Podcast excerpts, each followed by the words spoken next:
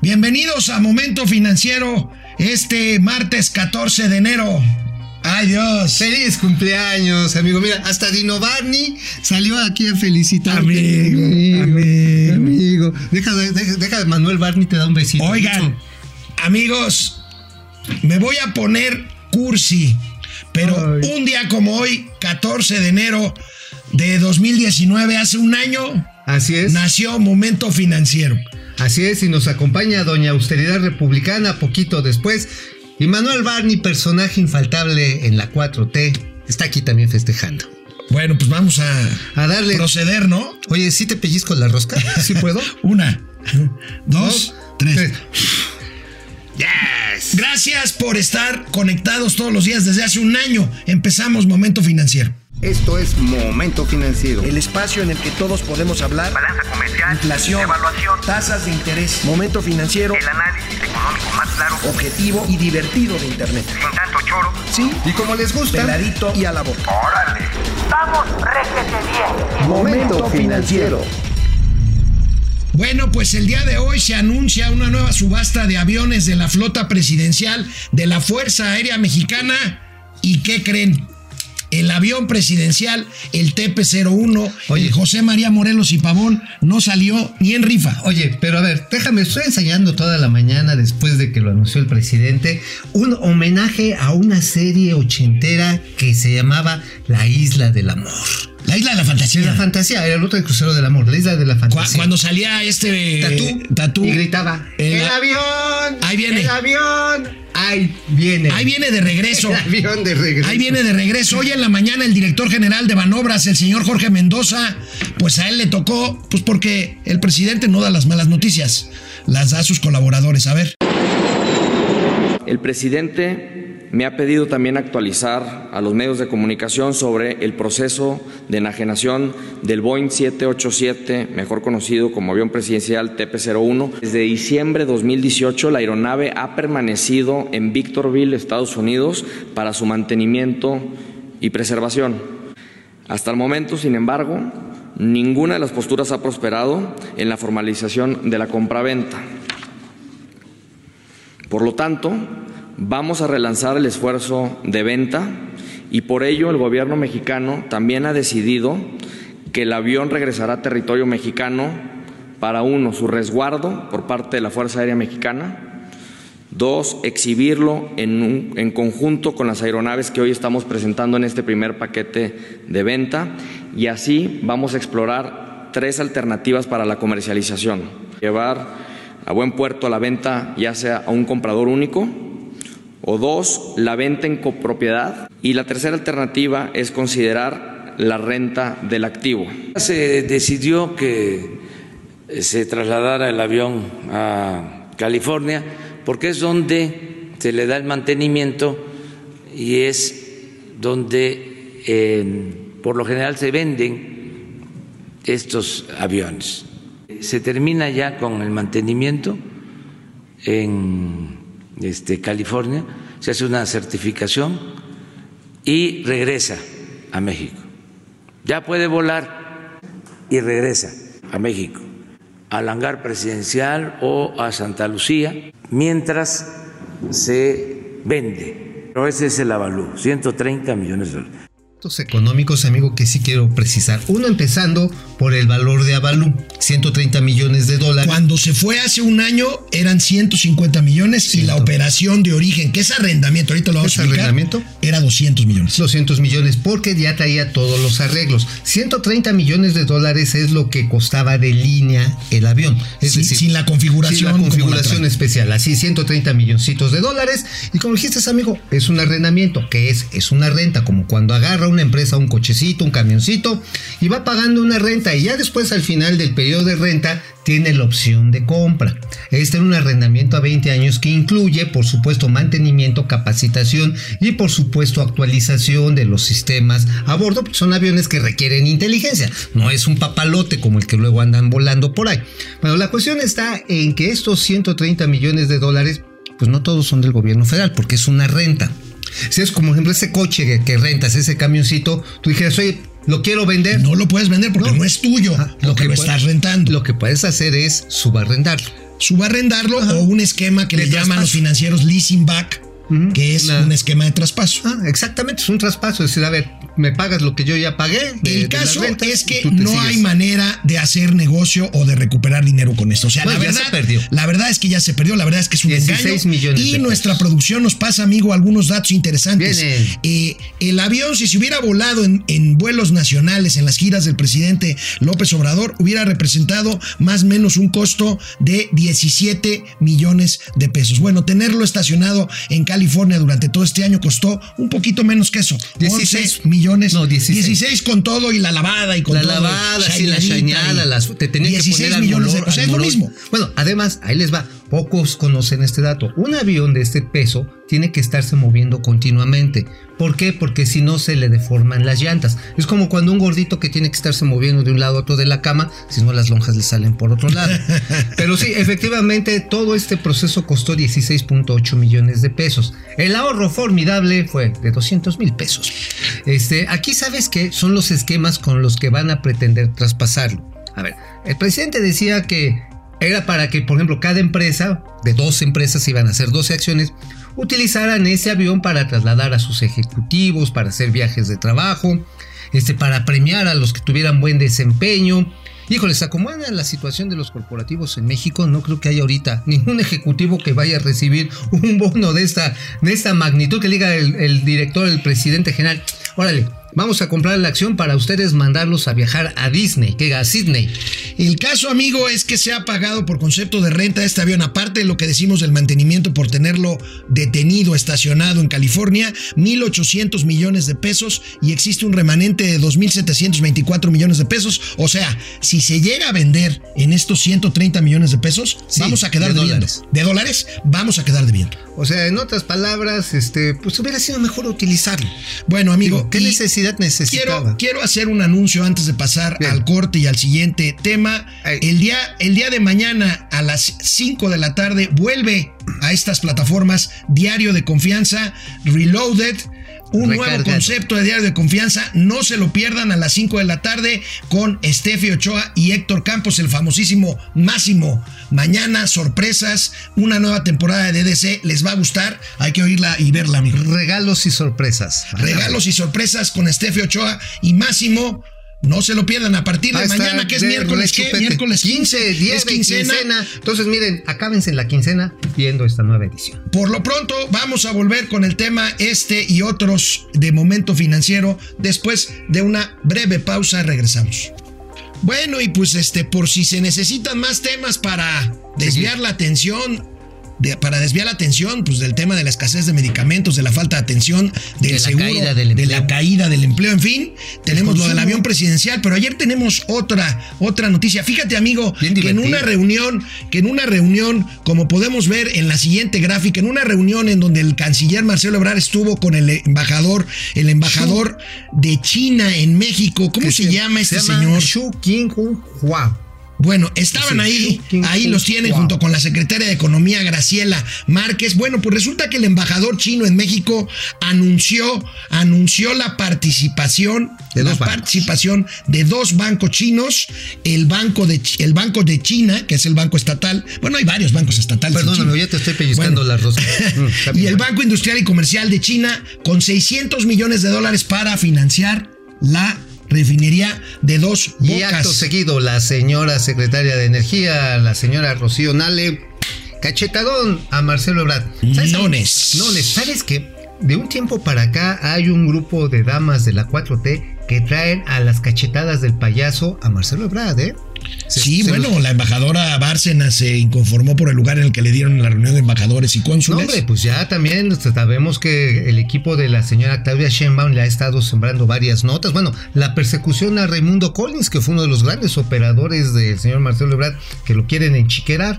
Bueno, o sea, realmente ya en la 4T se están empezando, mira, así como que sacar el cuchillo. ¡Ah, yo quiero la candidatura! ¡Yo quiero la candidatura! Eh, y bueno, el asunto está en que luego, luego salió la señora este, Nale. Nale a salió decir- a- al espacio No radiofónico de López Dóriga a decir que todo el financiamiento de la refinería Dos Bocas son recursos públicos. Por ahí alguien empezó a decir, no, pero es que este es financiamiento para los proveedores. Híjole, ¿qué, ¿cuánta falta, ser. cuánta bola se hacen, amigo? la Pues mira, a 4T? ver, Pudiera ser que lo hubiera, pero ¿qué necesidad tienes? No, bueno, y si lo hubiera, hay que transparentarlo, ¿no? Hay que decir, oye, estos proveedores se van a financiar con un crédito chino.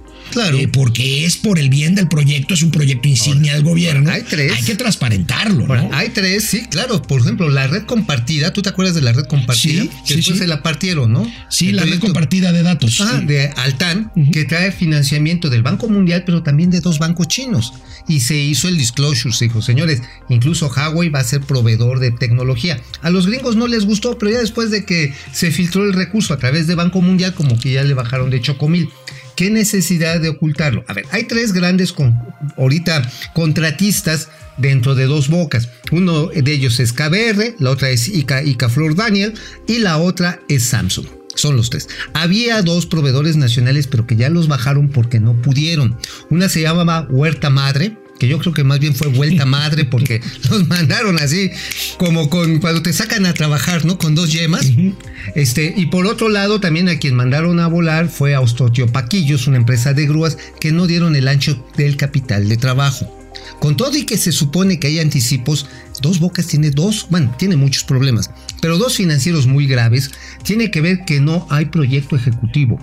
Segundo, no hay catálogo de precios. Esto ustedes a lo mejor me dicen no son importantes, no, sí, es saber cuánto va a costar cada tornillo, cada lámina, cada ladrillo, cada pisonamiento. Sin eso, es muy difícil que la Secretaría de Hacienda te ministre los recursos que necesita la Secretaría de Energía y por otro lado, cuando venga la revisión de la Auditoría Superior de la Federación, va a decir, oye, estás gastando y no me lo estás justificando. ¿Quién es el responsable? Ahora, el hecho serio, es ¿eh? que el embajador chino, que es el responsable, el representante del gobierno chino en México, si habla de que hay 600 millones de dólares involucrados, es porque algo hay, amigo. O sea, no esto no, es la no se lo voló, no de se lo alguien, voló. no se lo voló. Entonces, y aquí entra un tema ya político. Cuando el gobierno geopolítico, cuando el gobierno chino le pone lana a la mesa de algún producto, de algún proyecto, ¿En aunque México? este no sea viable financieramente hablando, pues quiere decir que ya hay por ahí algunas cosas que se van pareciendo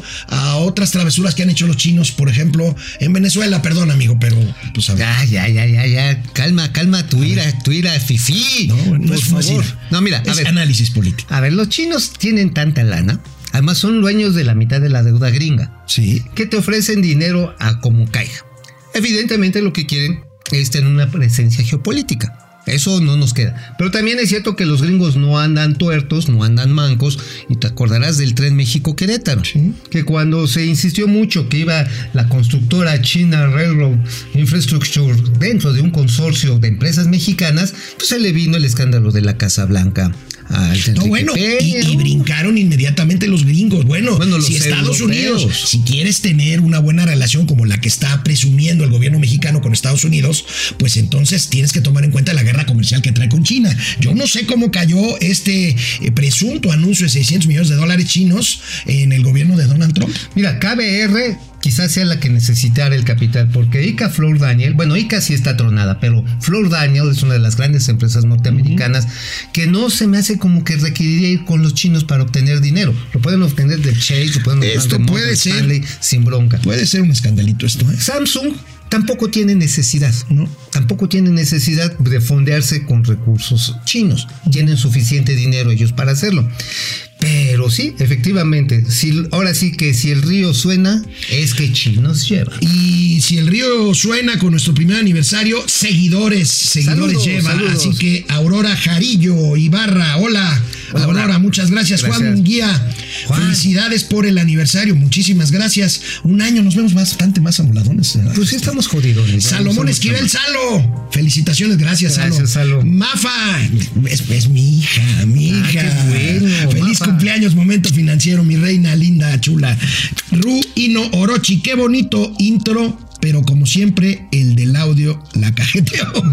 Pues sí, los del audio. La, la- Miguel Carranza, felicidades mil. Mónica Cravioto, felicidades, Alex y Mauricio Oye, desde gracias. Barcelona. Hombre. Que sigan muchos años más. Gracias, Moni. gracias, sí, Hasta esperamos cuando Barcelona. menos este que sigue. Carlos Ramírez, felicidades al mal llamado momento financiero. ¿Por qué mal llamado, eh? Porque pues estamos mal llamados, estamos mal, muy martajados. Es momentazo. Ah, es que es momento finañero. Ah, momento finañero. Ah, claro. Eh, eh, el compa, compa, que subasten el avión presidencial, ya lo que den.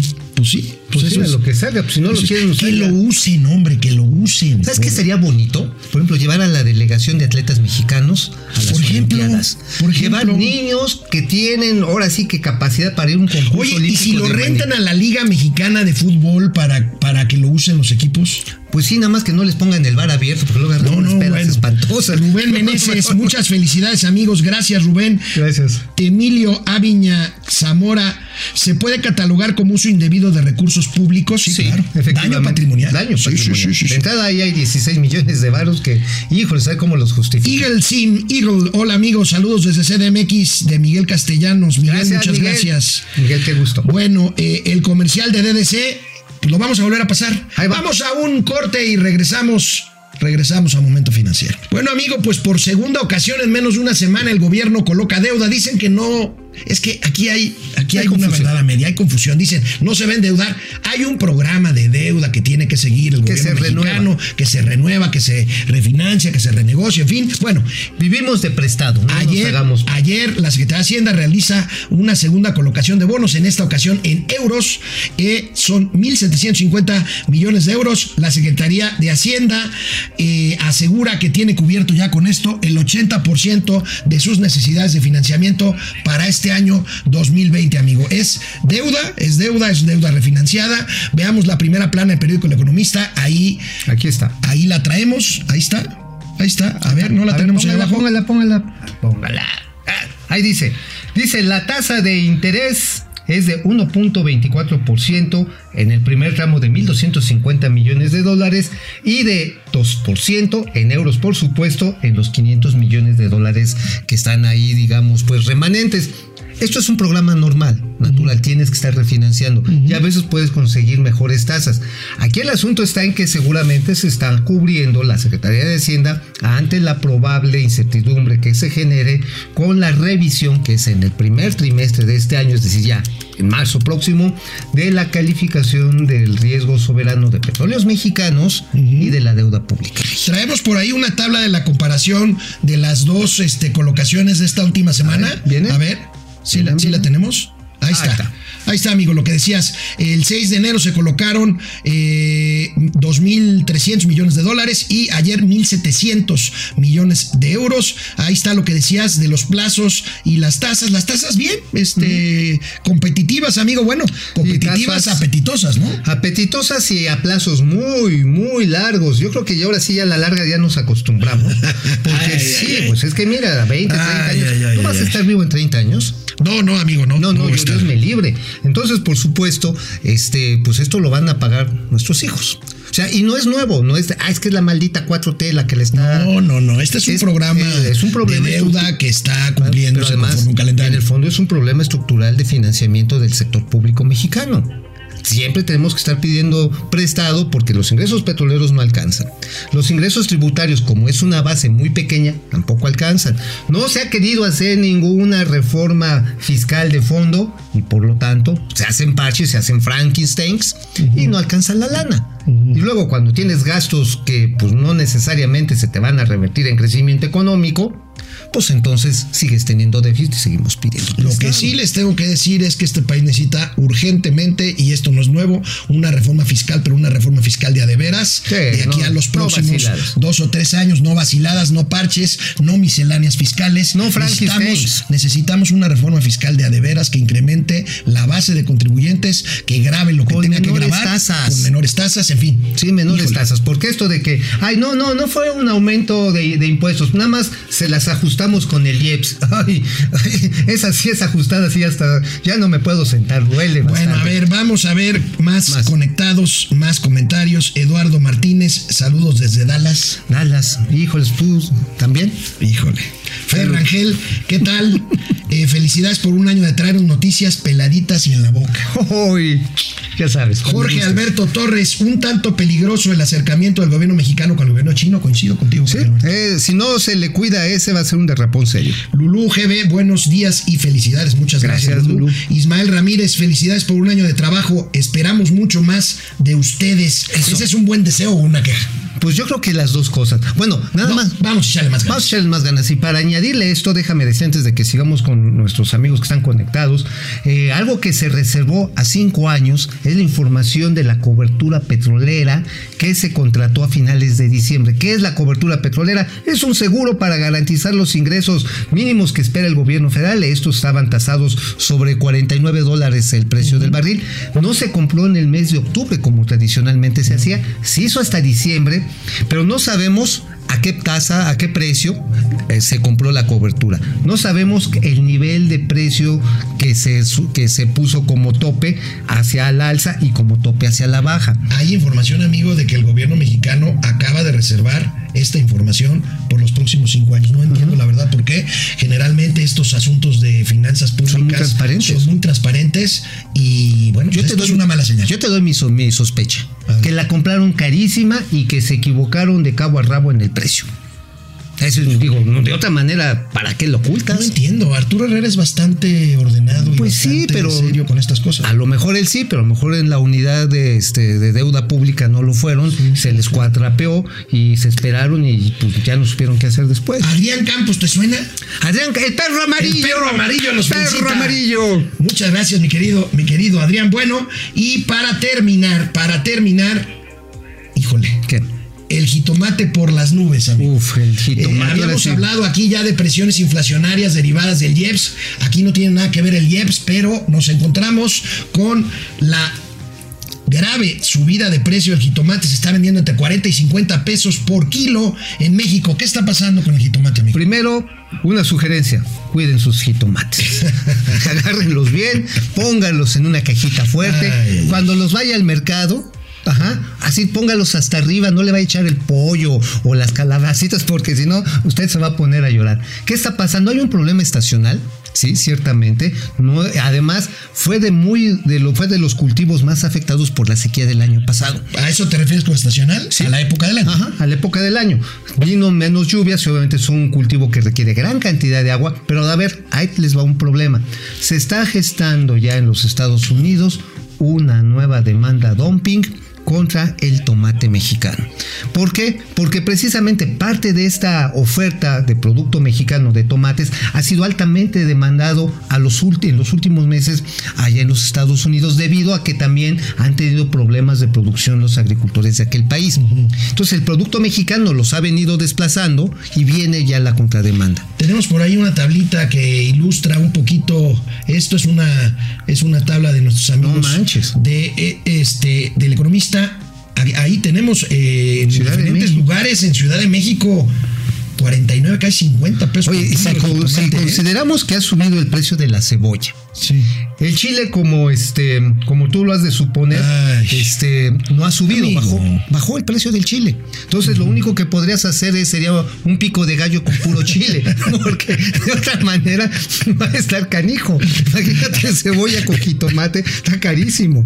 Mejor Bueno. es chile picado. Tu pronóstico para la próxima reunión eh, de política monetaria es que ante estas presiones inflacionarias, sobre todo en la inflación no subyacente, se van a esperar un poco más a Se van el a siguiente esperar. apretón. Se van a esperar, Ah, se digo, van a el siguiente, más bien, este. Periodo de revisión. Periodo de revisión. Sí, lo van a mantener las tasas ahorita donde andan, 6.75% para Amigos, empezamos el segundo año del resto de nuestras vidas. Gracias por su preferencia. Mañana DDC, su nueva temporada, Bienvenidos. 5 de la tarde. Nos vemos mañana aquí nosotros, 9.45. Sin falta.